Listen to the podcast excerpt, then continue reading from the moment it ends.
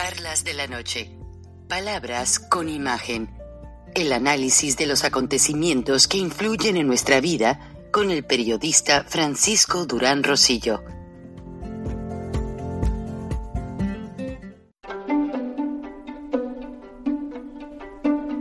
Frank Durán Rosillo eh, te saluda y los saluda a todos ustedes, su amiga María Celeste Raraz, para invitarlos a que se suscriban a mi canal de YouTube María Celeste Raraz, tal como mi nombre, donde les informo todas las semanas eh, sobre entrevistas que tienen un tema que ayuda a mejorarnos como personas y de paso son interesantes. Las pueden encontrar en mi canal de YouTube, así que los espero. Y se suscriben gratis. ¿Dónde quedó la lealtad? Para dar continuidad al espíritu del mes patrio, en el audio del 16 de septiembre, deliberadamente obvia este principio universal por requerir especial atención. Porque en este México independiente se ha usado en una sola vía, como fidelidad al rey, al presidente, al general, al superior, sin reciprocidad hacia abajo, hacia los lacayos, los subordinados, los inferiores y claro, al muy de moda y coyuntural pueblo. La lealtad está reducida a grupos de interés, interés o privilegio y entre élites que al inicio ni mexicanos eran, sino europeos, principalmente españoles. Pero parece que lleva continuidad hasta nuestros días, nuestra herencia atomista. Y ratifico lo dicho respecto a las élites políticas. ¿Alguien sabe dónde queda su lealtad? Los excesivamente costosos partidos políticos que se hunden en la inmundicia con su histórico por revolucionario monolitismo, desde donde se reparten las membresías de poder con el presidente a la cabeza, ¿A poco hay duda quién le profesa lealtad? ¿Al multiplicado pueblo? ¿A México? ¿A sus electores? Claro que no. Estos en recato son traidores y además traicioneros, tranzas, tramposos y capaces. Consuetudinariamente aparecen las muestras que configuran la regla. Ahí está el caso del panista apellidado Paz. Pero repito, eso no es México. El verdadero y distinguido México, sus mujeres, los chavos y los chavorrucos, hoy son incluyentes y no se rajan. Y no quiero parecer optimista utópico, solo hay que ver sus mujeres exigiendo derechos para todas, las buscadoras arriesgando sus vidas, los chavos manifestándose en su trinchera cibernética, y los demás estamos mostrando nuestro enojo ante la crisis y la sinvergüenza. ¿Cómo unir lo que se ha configurado en la ideología del somos diferentes? Los muy, pero muy poquitos ricos que en la mayoría de los casos temen entrar en la contienda, ante la gran masa que cada día somos más pobres y que dirían por ahí aspiracionistas, porque ahora hasta hablamos diferente y ahí no puede haber lealtad. Y no me refiero al tono de fresa o al de barrio, sino al de los grupos que se vuelven identitarios e impenetrables y reducen las oportunidades a las condiciones de sus progenitores y no a su talento. Si naces pobre, eso serás, o si naces rico, serás guapa o guapo Solo veamos grupos de poder como los medios de comunicación oligopólicos de radio y televisión. Hacen eco a la necesidad política, principalmente los chilangos. Su lenguaje, marketplace, nearshoring, e-commerce, socio proveedor, relocalización empresarial, inflación conceptual, corrupción, etcétera, etcétera y etcétera. Pero aquí en el inframundo de las redes sociales podría estar camino a la unidad ricos, regulares y pobres, a pesar de nuestras diferencias nos expresamos, coordinamos, preocupamos y mostramos nuestras realidades, nuestro lenguaje, feminicidio, asesinato, desaparecidos, asaltos, mordidas, secuestro, falta de lana, sinvergüenzas, entre muchas otras cosas menos drásticas que permiten la unión de hermandad y con ello nuestra lealtad como mexicanos. Y termino con algo aspiracionista. ¿Qué podría ser la tierra de oportunidades? A lo mejor unicornios con producción, o con proyección para competir contra nuestros socios comerciales estadounidenses y canadienses, y no entre nosotros, para ganarle a los chinos. Con ello, el desarrollo de una clase media y la desaparición de los pobres. El talento como base de la oportunidad que acabaría con cualquier populismo que haga apología de la pobreza. Lealtad y justicia por México.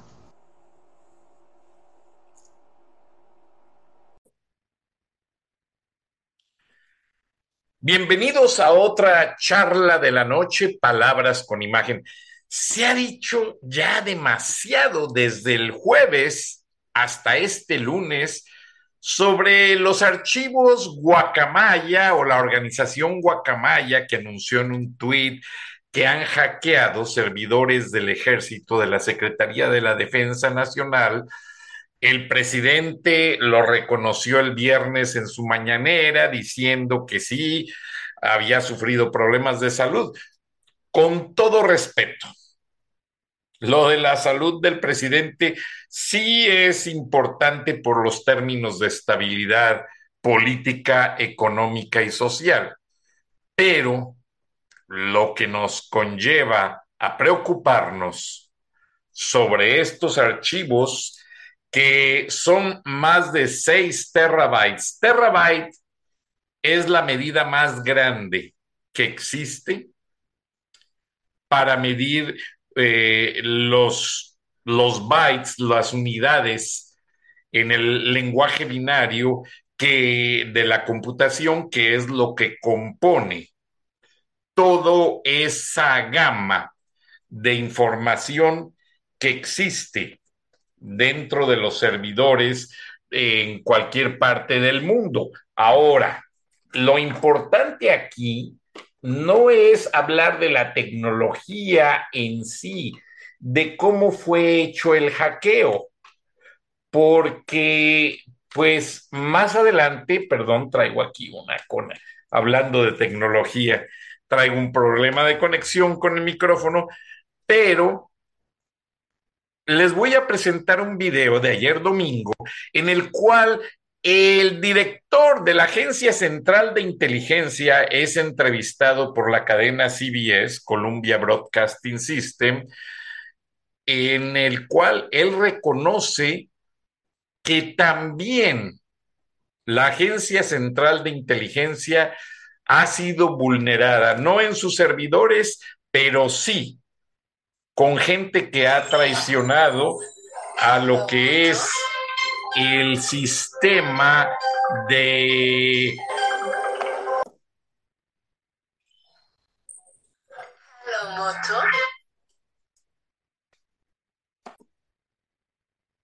Y pues, como les decía, la Agencia Central de Inteligencia, como lo van a ver en el reportaje, a viva voz de su nuevo director, cada que cambia una administración hay un nuevo uh, director de la Agencia Central de Inteligencia, eh, también ha sido vulnerada, pero ellos platican de que no es la situación de los hackers lo que pone en peligro la información confidencial, son las personas.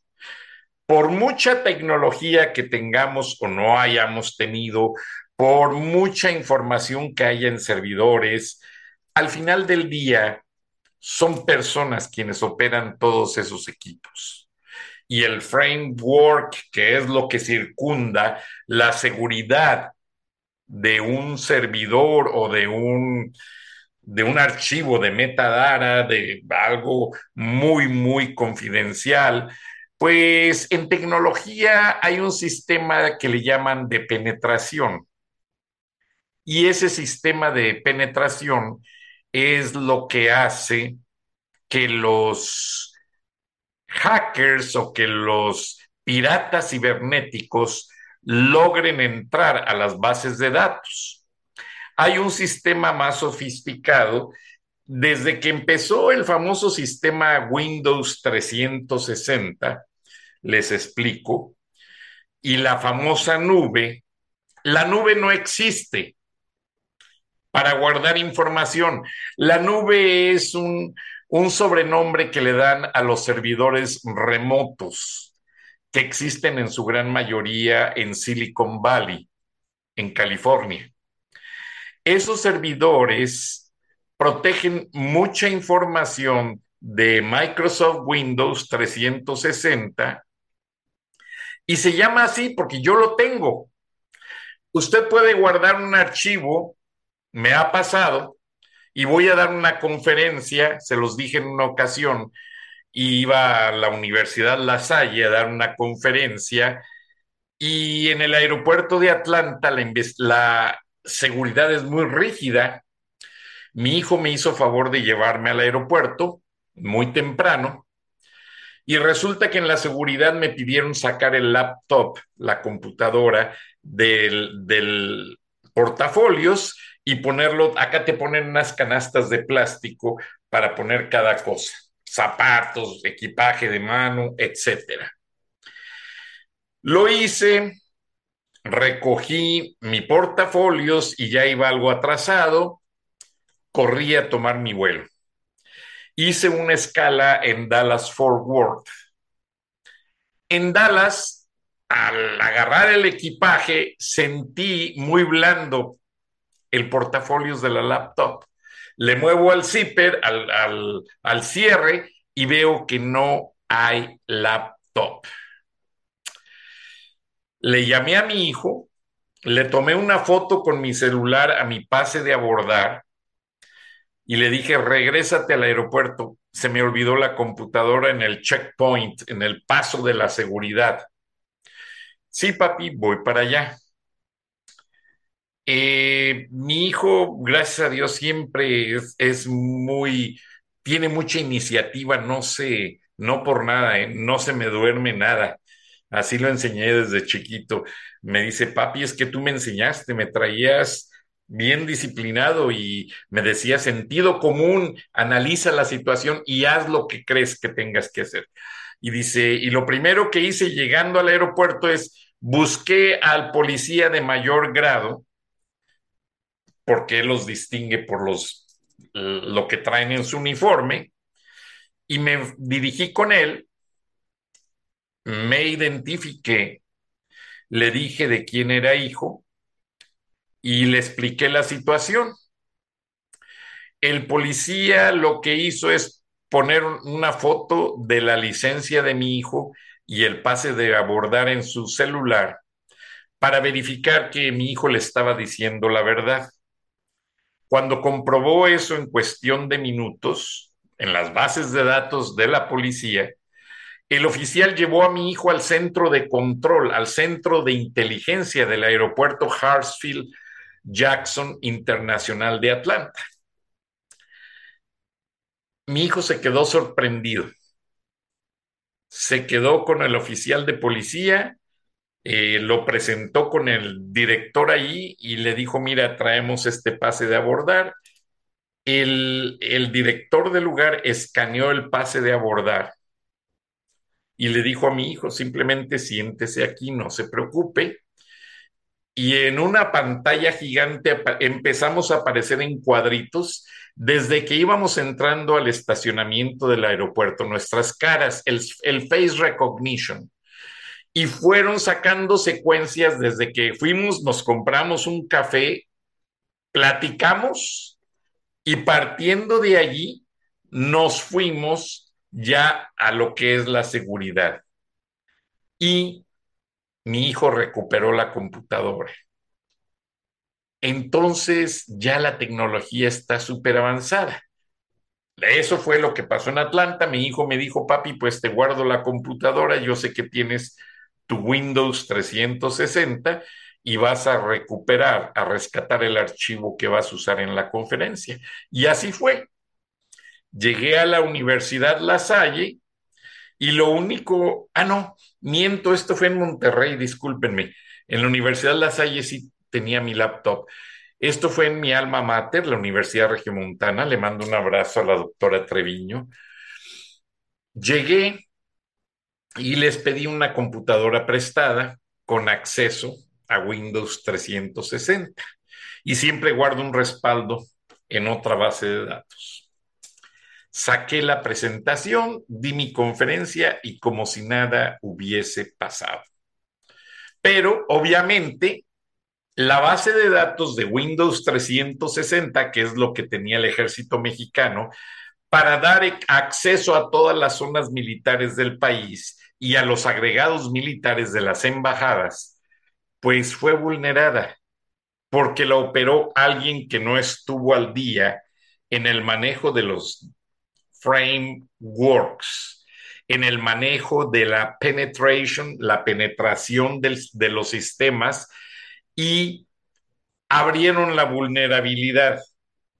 A mí no me ha pasado, gracias a Dios, cuido mucho eso, porque no es solamente el hecho de inventarse una, una contraseña, un password muy sofisticado, no. Es también la manera de cómo guarda el archivo. Por ejemplo, ejemplo les voy a, a revelar un secreto. La Agencia Central de Inteligencia manda sus archivos a través de fotos.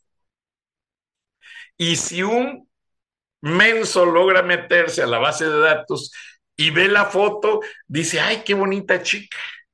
Pues sí, pero en el archivo que compone a la foto, todo el DARA, van todos los documentos, videos, grabaciones de todo lo que quieren comunicar. Y eso solamente se logra sabiendo hacer las encripciones de los documentos. O sea, no es el hecho de hacer el framework, protegerlo, no es el hecho de hay otro sistema para protegerla, que no haya una penetración a la base de datos, sino también el documento en sí lo, ¿cómo les diré? Lo encapsulan en otro tipo de archivo. Y esto los protege muy bien por dos razones. Por lo regular son archivos cuyo formato es difícil de conseguir. No es un JPEG, no es un formato tradicional de una foto. Entonces, quien trata de abrirlo no puede.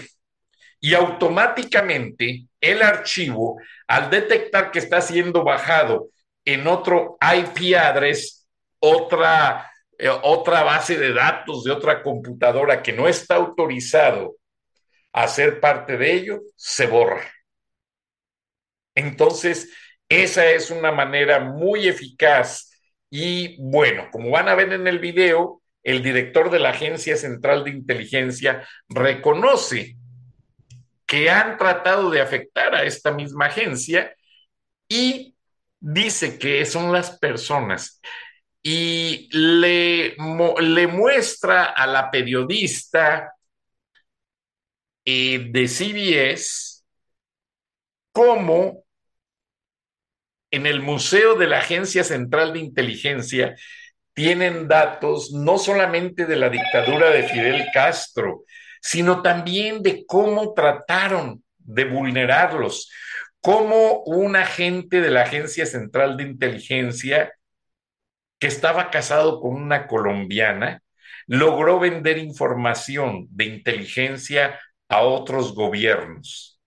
Y detalla todo eso, pero en el final de la historia, que es muy larga, es más de una hora, pero no les voy a poner todo, les voy a poner, poner una, un brief, una, una síntesis de lo que dijo al final de todo es el ser humano.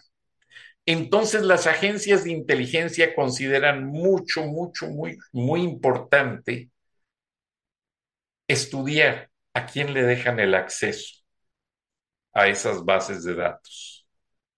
Estaba yo leyendo que el Scotland Yard, la, ahora que falleció la reina Isabel, se, estaba, se está haciendo cargo de todas las bases de datos de los negocios de la reina Isabel. Ustedes saben, eh, es público que ella es gran accionista de la British Petroleum y una infinidad de negocios. lo que maneja la, la, ay, se me fue la palabra en español, perdónenme. La monarquía británica no es solamente Buckingham y el Reino Unido, no, va más allá. Hay muchas cosas. Incluso manejan las decisiones de alto nivel en la naval inglesa, que es una de las más poderosas del mundo.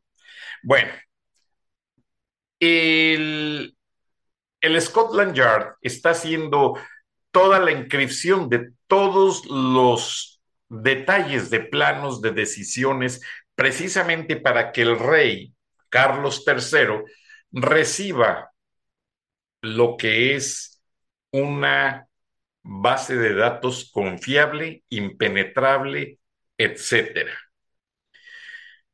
Entonces, ahora lo que sucede, y por cierto, leí en, una, revista inglesa que Meghan y el príncipe o ex príncipe, o, sigue siendo príncipe, eso no se lo quita nadie. Eh, pidieron ahora que el príncipe Carlos ya está en el trono, pidieron a la serie Netflix que hizo una serie sobre ellos, etcétera, que borraran comentarios sobre el rey Carlos III. Algo creo que les cayó fuera de base. Pero regresando al tema de las bases de datos, y quiero hacerlo esto como lo es el, el, el formato de mi programa. Esto es una charla, esto no es un noticiero, esto es hacernos entender exactamente de una manera muy seria cómo funcionó todo esto y que cualquier agencia del mundo está arriesgada a que le suceda. En Estados Unidos ya sucedió con los archivos de que, que fueron sacados por un miembro del ejército y también por un empleado temporal que ayudaba en la agencia de información de los Estados Unidos que maneja toda la informática.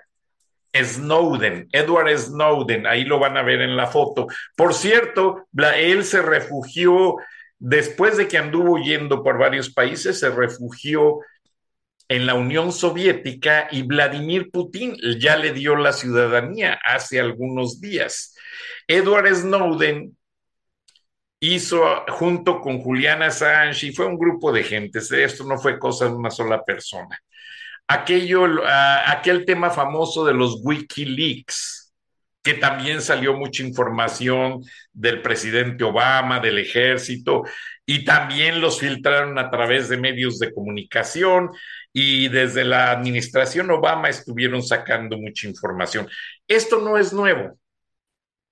Y a mí me llama mucho la atención que cuando sucede una cosa en Estados Unidos, en México tratamos de hacer la versión mexicana. Llámese Big Brother, llámese programación o copiar el tema de una novela o lo que sea. En México o algún problema en México también no las gastamos. Entonces, lo que sucede es que Wikileaks, pues finalmente Putin respaldó mucho a este técnico, Edward Snowden, que no pudo ser detenido por las autoridades norteamericanas. Hubo otro ex militar que sí fue detenido y fue juzgado, que de hecho hasta se cambió de sexo, se hizo mujer y bueno, reconoció que robó información. Y el principal, Assange, que todavía, pues ya está detenido y que todavía guarda por allí algunas cosas. Ahora, ubicándonos en, los, en la organización Guacamaya, esto fue bien pensado. Si usted analiza a las guacamayas, para aquellos que saben de aves exóticas,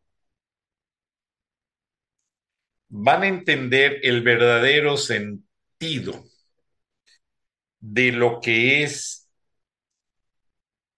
no solamente la excentricidad de los colores de una guacamaya, ahí van a ver el, el pájaro, sino la manera en que vuela la manera en que se desplaza y aparte que es una de las series de pájaros exóticos que está en peligro de extinción y pertenece a una familia muy interesante dentro de las aves.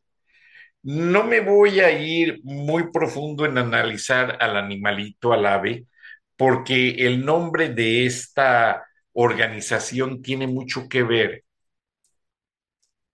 con el comportamiento, con los lugares a donde vuela, con las partes que vulnera. Las guacamayas eh, son aves que pese a que comen semillas, en ocasiones también comen frutas y en ocasiones también son carnívoros, pero solo bajo necesidad extrema.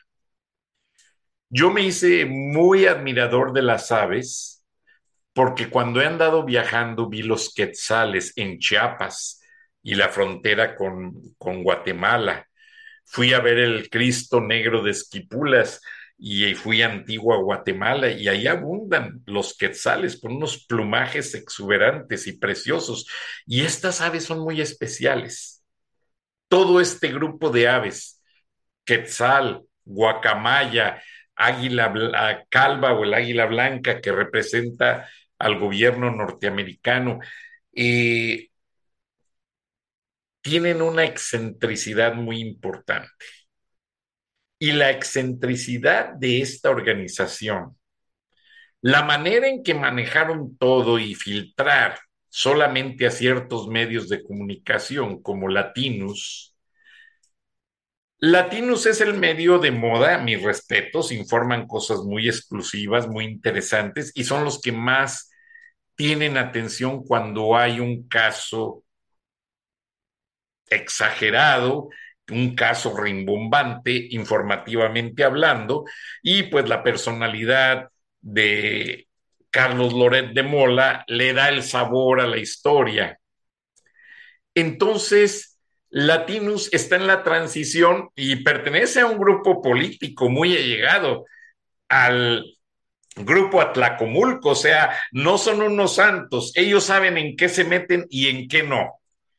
El dinero con que fue hecho Latinus es bien interesante, luego se los voy a platicar en otro programa, pero Madrazo Pintado, el dueño de Latinus, ya está planeando, como la gente no define en que si es un canal de televisión, en que si es una estación de, de videos grabados o etcétera, lo van a hacer una agencia de información, aprovechando esta popularidad de los, de los datos revelados por esta organización de hackers Guacamaya, van a ser una agencia de información. Y curiosamente hablando, Latinus estaba destinado a vender la imagen o a hacer que Carlos Loret de Mola y el payaso Broso iban a empezar a, informar desde Estados Unidos. Y la idea era la, Latin US porque iban a, a, informar desde los Estados Unidos y fue lo que le dejaron creer a la gente y no. Están en México y en la pandemia usaban backgrounds de lugares de Estados Unidos para hacer sentir a la gente esa situación. Les funcionó durante la pandemia, pero tuvieron que reconocer que tenían que formalizar como un programa informativo meramente hecho y derecho. Y lo están haciendo bien. No sé qué traiga en el fondo este grupo de madrazo pintado, están haciendo cosas buenas, eh, también censuran, eh, aquí lo ha denunciado el ingeniero Gilberto Lozano, está vetado en ese programa, y bueno, no sé qué intenciones tengan. Ahora, lo que va a hacer Latinus es estar dosificando a la gente. Pero la salud del presidente Andrés Manuel López Obrador no es el detalle más importante que se encontró en esa base de datos, porque ya el periódico El País ya accesó esos seis terabytes, ya la Agencia Central de Inteligencia tiene un backup de todo. La Agencia Central de Inteligencia, ahí sí voy a romper la confidencialidad informa. El ejército detalla de qué manera se va a apropiar López Obrador y la dictadura militar de las remesas de los paisanos. Y no va a haber vuelta de hoja. Por eso la urgencia de tener bancos del bienestar, Banjército, y de que el ejército controle aduanas y e importación de vehículos traídos de Estados Unidos o de Guatemala.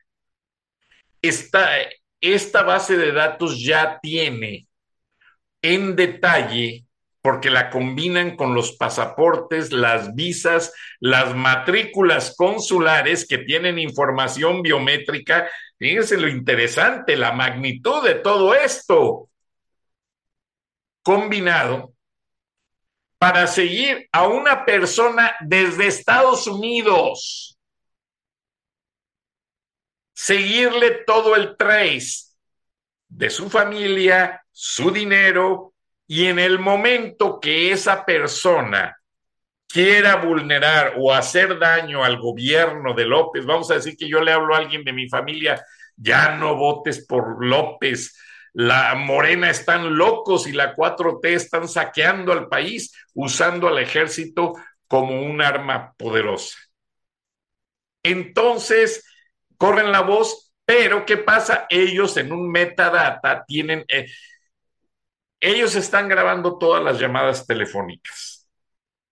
Y cuando se dicen ciertas palabras claves, les manda una alerta, hagan de cuenta de texto y hay especialistas del ejército, así como la 4T tiene un laboratorio de, de gente allí que está metiendo mensajes falsos a las redes sociales, el ejército tiene especialistas dando, recibiendo estos datos y dando parte a las autoridades superiores.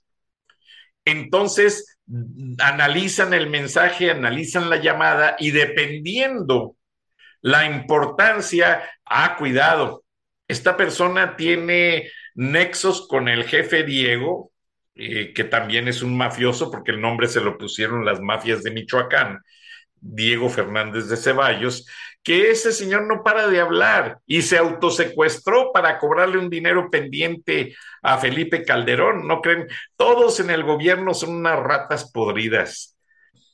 Entonces, eh, estoy poniendo ejemplo, Diego Fernández de Ceballos reunió un grupo político, porque Diego Fernández es el dedo chiquito de Carlos Salinas de Gortari. Entonces, algo que no le guste a López Obrador, recibe la información en cuestión de horas y van con la gente involucrada y los empiezan a vigilar, a seguir y hasta que logran configurar qué es lo que traen entre manos. Así funciona toda esta información y eso es una de las partes grandes de, de esta compilación de información. Hay mensajes, pues, que hasta vulneran la vida personal de muchos personajes políticos. Al propio líder de Frena, Andrés Manuel López Obrador, perdón, al, perdóneme, al propio líder de Frena, eh, ingeniero Gilberto Lozano, es que traigo mucha información que leí hace unas horas, le infiltraron militares vestidos de civiles en las marchas y le escuchaban las llamadas. Ahí va a estar mi voz, porque yo casi dos veces por semana hablo con el ingeniero Lozano para preparar el viernes de frena. No hablamos mucho, pero nos ponemos de acuerdo en horario y muchas cosas. Entonces, hay una serie de información que yo no quiero adelantarme a dar, pero que a la Agencia Central de Inteligencia le sirve demasiado porque esto les da la pauta de entender hacia dónde va el gobierno de Andrés Manuel López Obrador. Las ayudas a Cuba, las ayudas a Nicaragua, que son económicas y en, materia, comida, medicinas, eh, los viajes de Marcelo Ebrard a Rusia y China, ahí están la intención de esos viajes para comprar armamento. Periodistas que están con la 4T y que están pagados con narcodólares. Ahí están grabaciones y hasta las instrucciones que reciben. grupos políticos de choque que usan en el gobierno para simular una libertad de opinión, una libertad de, de expresión, una libertad de decirle a México es que aquí no se censura a nadie, ahí aparecen todos y hay muchos pagaditos y que les abren o les cierran la llave que tienen en la boca, como a Noroña. Noroña recibe miles y miles de pesos cada vez que le encargan que diga algo. Y así se configura cada acción de lo que es el ejército, porque el López Obrador no maneja nada. López Obrador es un títere que ya, con todo respeto, eh, sus enfermedades lo tienen más cerca del Heaven's Gate que de lo que es trabajar por el gobierno de México. Ya el señor, pues realmente lo van a mantener ahí de, de títere hasta que acabe el sexenio, pero el ejército y mucha gente muy metida en esto ya está detrás de, o sea, los, lo que yo les he dicho, los kingmakers, ya están detrás del manejo de todo lo que es la filosofía política de lo que va a pasar en México y hacia dónde lo llevan. Solo acuérdense que, en el, eh, que antes de que entrara Carlos Salinas de Gortari, estaba Miguel de la Madrid en el cargo y muchos periodistas decían, no, es que México necesita un héroe, necesitamos un héroe para que esto cambie y, eh, y los votantes sigan motivados. ¿Qué pasó? Mandaron matar a Colosio, un hombre bueno que lo usaron de estampa. Y el PRI volvió a ganar una elección. Y así se manejan las cosas y sigue siendo el PRI el que maneja México. Llámese López Obrador, llámese Fox, llámese Peña Nieto, todos, es el PRI, es el grupo Atlacomulco. El dueño de Latin USA, US es el grupo Atlacomulco y son todos ellos. Y a Enrique de la Madrid, que estamos ya se autodestapó y que está ahí muy animado, esto y lo otro, él va a ser solamente el personaje para desgastar, en cierta manera, esta lucha contra López para que ya posiblemente, si reúne todas las características, entre Alfredo del Mazo como un candidato consolidado. Pero el laboratorio electoral va a ser precisamente el Estado de México. Ahí se, es donde se van a notar todas las negociaciones. López, PRI, Primor, PRIAN, PAN, PRD, Partido Ciudadano y toda la bola de corruptos. Porque nadie, todos los senadores, todos los diputados hablan y dicen y que esto y que el otro, pero nadie aplica la ley para sacar este gobierno. Con esto que está pasando ahora, el Senado tiene el poder de sentar nuevamente. No lo hicieron con los ataques en Celaya, Irapuato, León, los ataques terroristas hace unos meses. No lo han hecho con las masacres de los narcos. No creo que lo hagan con estos. Ayer donde la Lili Telles y todas las senadoras que les encanta hablar en la tribuna, eh, los senadores, los diputados, no, señores, se integra una comisión, la ley orgánica del Senado y de la Cámara de Diputados, como representantes de todos los ciudadanos, que se les paga con el impuesto, con los impuestos de todos, tiene una estructura para formar una comisión investigadora y debiese de haber, como en Estados Unidos y otros países, debiese de haber comisiones del ejército, de Hacienda, de cada dependencia y sentar a los responsables y hacerlos hablar y decir, a ver, Secretario Sandoval, Luis Crescencio, tienes conflictos con el secretario de la Marina, ¿por qué? ¿Cuánto equipo compraron y por qué trajeron aviones chatarra pintados como nuevos? Y ahí tienen que responder todas las tropelías, pero no lo hacen. Las senadoras son unas vedettes, la Lili Telles, la, la Xochil Galvez, la Ramadeno, no sé cómo se llame, el Damián Cepeda, todos son, son unas vedettes pagadas por el mismo espectáculo de la 4T. Así es que esto apenas empieza, va a dar mucho de qué hablar, pero no se va a resolver nada. En México, los parlamentarios son figuras de un reality show.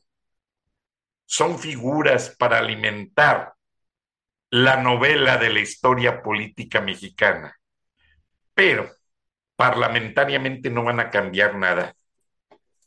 Aprendan como en Inglaterra, allá sí los parlamentarios en cuatro meses quitaron a Boris Johnson. Asunto arreglado. En México, ¿qué ha pasado? Cuatro años y no han logrado integrar ninguna iniciativa para hacer una comisión investigadora que cuestione todos los detalles de todos los robos. No lo han hecho y no lo van a hacer. La Lili Telles que fue comprada desde que empezó su carrera y le designaron un cambio a la oposición. Ahí en esos archivos van a aparecer líderes panistas como Alberto Anaya, que sí recibió los moches de lo de Pemex, y van a aparecer mucha gente corrupta, PRI, PAN, PRD. ¿Qué pasó con Vicente Fox, que invitó a, a Mid a comer a su rancho? que hasta llegó en helicóptero cuando Mitt era, era eh, candidato del PRI a la presidencia. Que hasta le decían, bueno, ¿con quién estás? ¿Estás con Anaya o estás con Mid? Y hasta hizo una declaración estúpida que ni la quiero repetir. Vicente Fox reconoció que Mid, que es un gran amigo de la Martita, esa sí es una loba, esa sí es una, perdón por la expresión, pero sí es tremenda la señora. Y a esa sí le tiene miedo López Obrador. ¿Mm? Llega Antonio Mid por testigos, amigos, yo soy guanajuatense, que trabajan en el centro Fox. Antonio Mid no fue a pedirle apoyo al Botas, Vicente Fox, ni a Martita fue avisarles que ya estaba cocinado todo el proceso electoral meses antes de la elección y que ya el ganador era Andrés Manuel López Obrador. Y lo que había que pensar es en una mujer en la oposición que tuviera las pelotas de enfrentarlo porque, fíjense, Mid es un junior que solamente sabe, hablar buen inglés, pero no tiene el colmillo político pero sí le supo decir a la, Martita, porque eso sí se dijo en los hartos círculos del PRI. Llega López Obrador con la intención de quedarse para siempre en el gobierno. Así es que a ver cómo le hacen. Y Peña le tuvo que entregar desde meses o semanas antes todo el poder porque ya no le quedaba de otra, porque sabía que ya estaba negociada su libertad. Peña pudo haberse ido a la cárcel saliendo de los pinos, pero negoció todo y logró salvar su pellejo, como decimos en algunas partes, o su cuello. Pero estos datos ojalá y no sean manipulados por quienes lo saquen, porque va a salir lo de las remesas, va a salir toda la corrupción de todos los partidos políticos, van a salir las negociaciones secretas de López Obrador con Fox, con Cedillo, con Salinas de Gortari, con eh, este Enrique de la Madrid, cómo lo van a lanzar, de candidatear, esto y lo otro, con las mujeres senadoras, todas e, estas vedettes senadoras que hacen declaraciones a diario, están compradas, están negociadas, todo está manejado. Ojalá esta organización Guacamaya cuide mucho de a quién le da la información y ojalá de que quienes la accesan no la empiecen a vender, porque en materia de medios hay revistas y periódicos que le hablan al secretario fulano, oye, tengo esta historia. Ah, ¿sabes qué? Ahí te van 30 millones de dólares en efectivo. No la publiques, mejor di que fue así, asado y asado, ignora todo lo demás. Y así se manejan las cosas en México. López Obrador ordenó los ataques terroristas a las tiendas Oxxo en Guanajuato, Celaya, Silao, León y parte de Jalisco, por, a manos del cartel Jalisco Nueva Generación. ¿Y qué sucedió? Nada. ¿Por qué? Porque todo está manipulado por los kingmakers. Y en México son cuatro o cinco gentes las que manejan todo. Ahora López Obrador les cambia el escenario. No es que ustedes antes manejaban todo, ya les quité los privilegios. Pues sí, sí se los quitó, pero a todos los tiene con la bota militar aquí, negociando y presionando hasta acabarse el país. Mucho cuidado porque esto apenas empieza y si lo dejan crecer, México está en mucho riesgo. Buenas noches, buenos días, nos vemos y nos escuchamos mañana. Hasta entonces.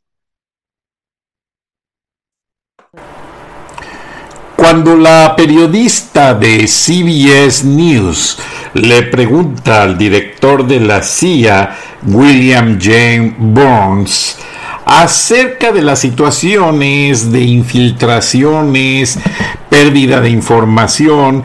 Él dice que solo un agente que aparece en la gráfica que estaba casado con la colombiana y que fue quien filtró información, además el caso de Bahía de Cochinos y que las acusaciones de armas químicas en Irak por parte del presidente George. CIA is marking its 75th anniversary this year, so we visited the headquarters at Langley to speak with Director William Burns and asked him if Putin is concerned about the advances Ukraine's military is making as hundreds of thousands flee Russia he's got to be concerned, and not just about what's happening on the battlefield in Ukraine, what's happening at home, and what's happening internationally.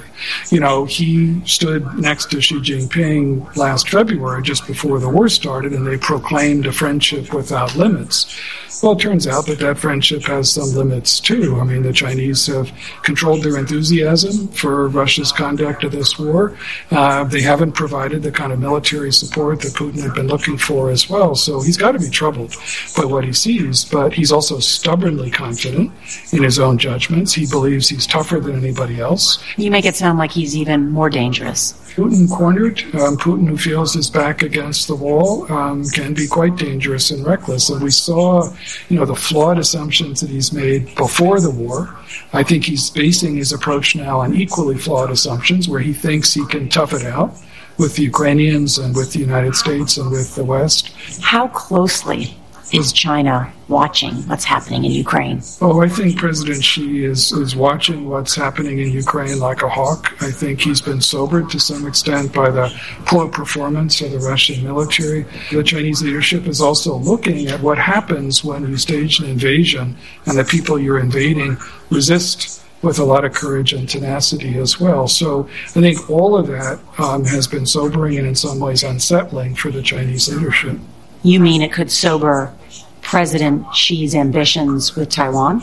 It could. President Xi insists today that while he is firmly committed to unification, in other words, to achieving control over Taiwan, that his preference is to pursue means to achieve that short of the use of force. But he's also instructed his military, we know, um, to be prepared no later than 2027 to conduct a successful invasion of Taiwan. So the reality, at least as we see it, is that the further you get into this decade, the greater the risks rise of a?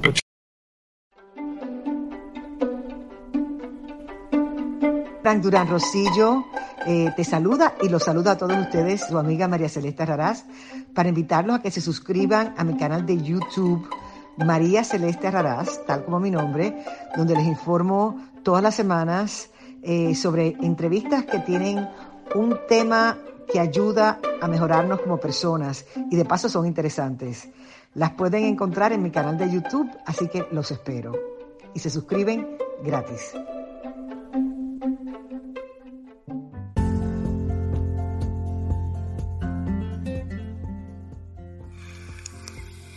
Escuchaste el análisis de la noticia, transparente como el agua, con el periodista Francisco Durán Rosillo